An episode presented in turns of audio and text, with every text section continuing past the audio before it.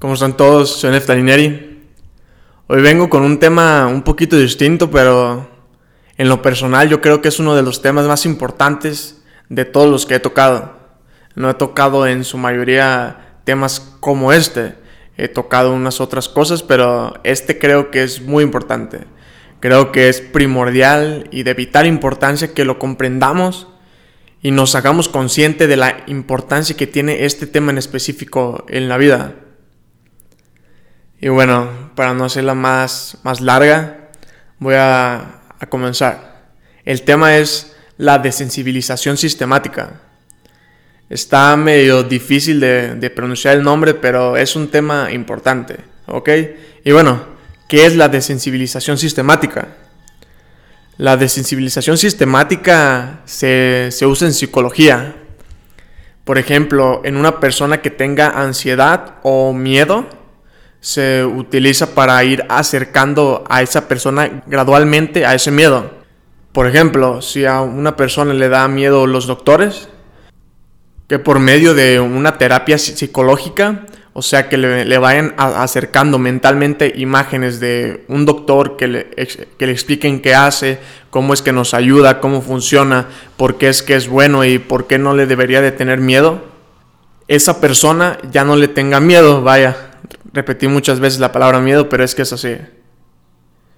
Es ir acercando a una persona gradualmente a su ansiedad o a su miedo hasta que ya no lo tenga. Porque en este ejemplo del, del doctor, una persona que tiene miedo a un doctor, si pasa algo grave, no, no va a querer ir, aunque esté lo más grave. Hay casos así de extremos. Y la importancia que que ha tenido esta desensibilización sistemática es grande, porque ha, ha logrado remover, ha logrado quitar esos miedos a muchas personas. Y es algo, es algo muy padre, del cual yo creo que tengamos que estar un poco agradecidos por esto.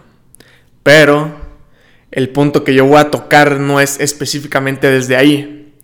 Yo lo voy a tocar, es la misma desensibilización sistemática, pero utilizada de otra manera y para otros fines. Como, como todo, casi siempre tiene dos lados y no hay una cosa buena o mala en sí, sino, el, sino en la intención que hay detrás de cada acto. Ok, y bueno, mm, yo creo que es más fácil el que me comprendan con un ejemplo. Voy a decirles primero este ejemplo y después les voy a decir las, las enseñanzas y los puntos importantes que hay ahí. ¿Ok? Bueno, imaginen, Siéntese un poquito y imaginen. Está una persona, un hombre a lo mejor de unos 45 años. Se levanta todos los días a las 7 de la mañana.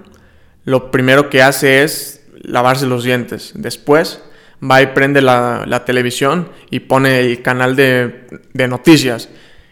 De noticias amarillistas que no te traen nada bueno. Que dicen que se murieron sabe cuántas personas, hubo matanza aquí, que decapitaron aquí, esas cosas tan horribles que la mayoría no nos gusta escuchar, bueno, o que pensamos que no nos gusta escuchar más bien. Esas noticias donde solo traen caos, donde solo pasan cosas malas, que no te dan información buena para comenzar un día, sino que ya te metieron desde, desde la mañana pura basura en sí. ¿Ok? Después de ver las, las noticias unos 20 minutos, 15 se para, se va a hacer un café y se va para su trabajo, ¿ok? Así es una rutina de la mayoría de los mexicanos o de los latinos más bien. Exactamente así. Esta rutina dura varios años, ¿ok?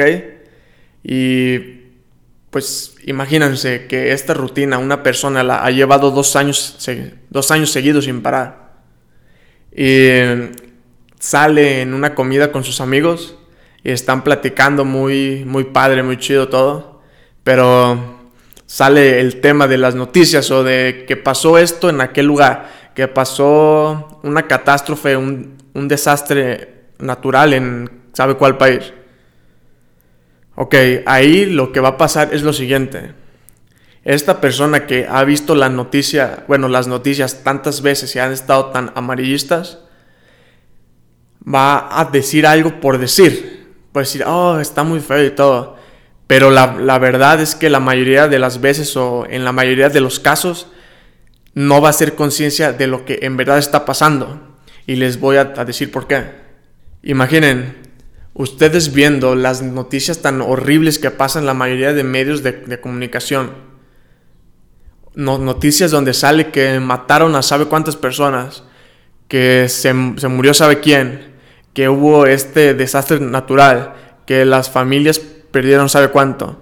Ok, yo sé que es importante el mantenerse informado, pero lo malo está en meter tanta información de esa, de esa calidad, de esa mala calidad en tu cerebro, porque los medios así, las, las noticias que meten en televisión, son, solo quieren vender porque vende el morbo. El morbo vende, y vende bien.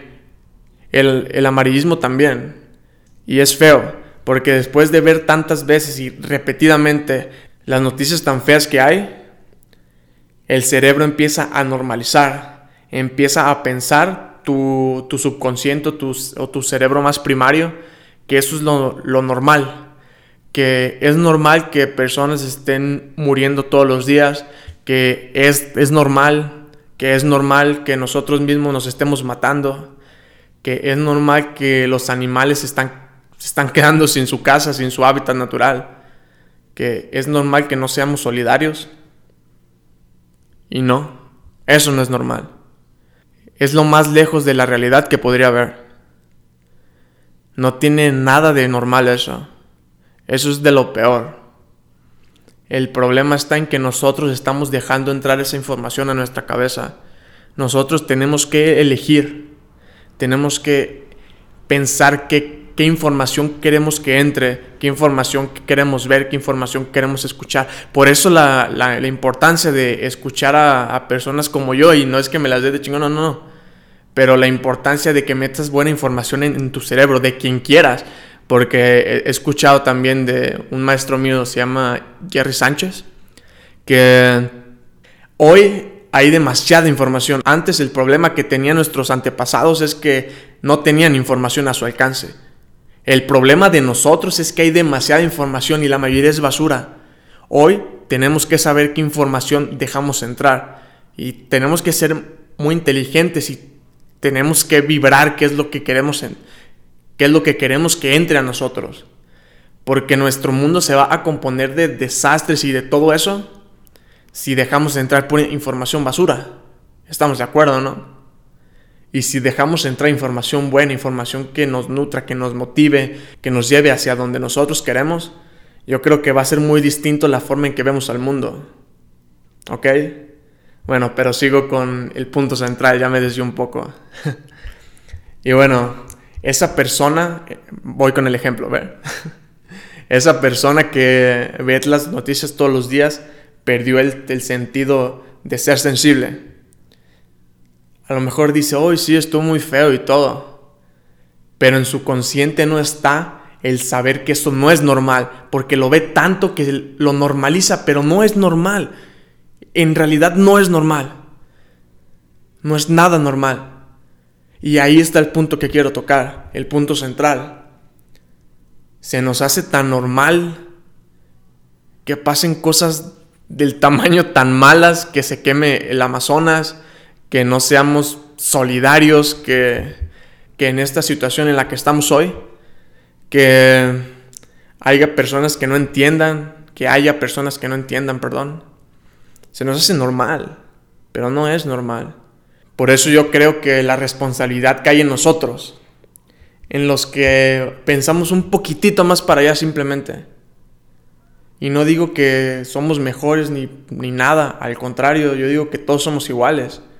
Pero a nosotros que nos informamos con esta información, vaya otra vez, ando repitiendo muchas palabras hoy, pero a nosotros que dejamos que se meta información buena a nuestro cerebro y pensamos un poquito más para allá de ese cuadrado que nos están metiendo, la responsabilidad está en nosotros porque los que están dentro de ese cuadrado no saben que están dentro, ellos piensan que están bien o que eso es lo normal, que esa es la media, la, la media es mediocre.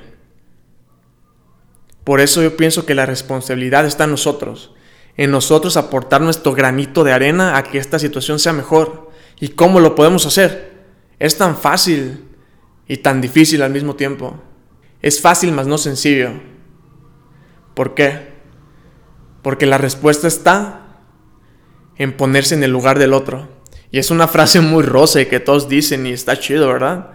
Pero viene la importancia que tiene y lo real que es uno ponerse en lugar del otro. Simplemente.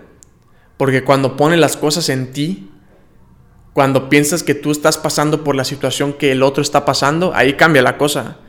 Ahí ya, ahí ya eres más empático. Y ponerte en la situación de que, por ejemplo, en las noticias dan una cifra de 100 mil muertos por el bichito este. Y nosotros, no, pues qué feo, sí, órale, ok.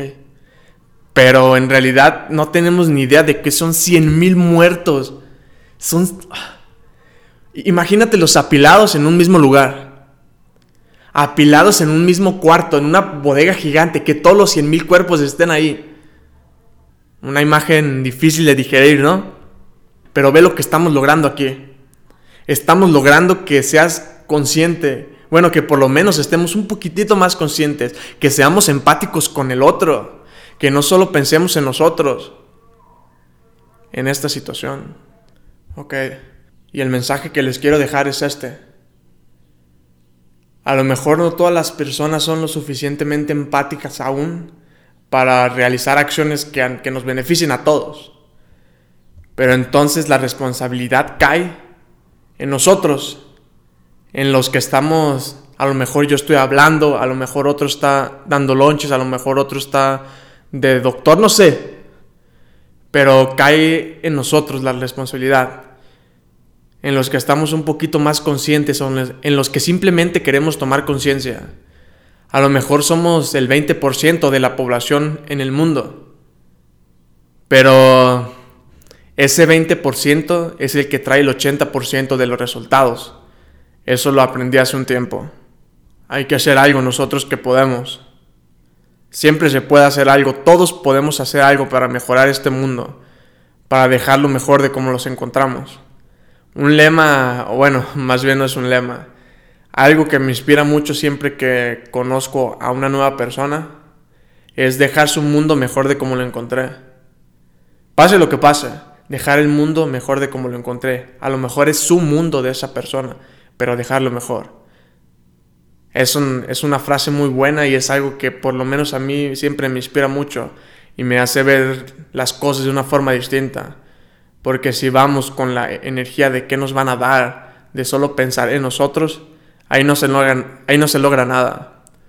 Las mejores relaciones es cuando nos hemos portado o hemos pensado siempre en los demás. Y es con los que lo quiero dejar hoy. Bueno, ojalá y les sirva mucho. La responsabilidad está en nosotros. Y nos vemos la próxima, ¿ok? Bye.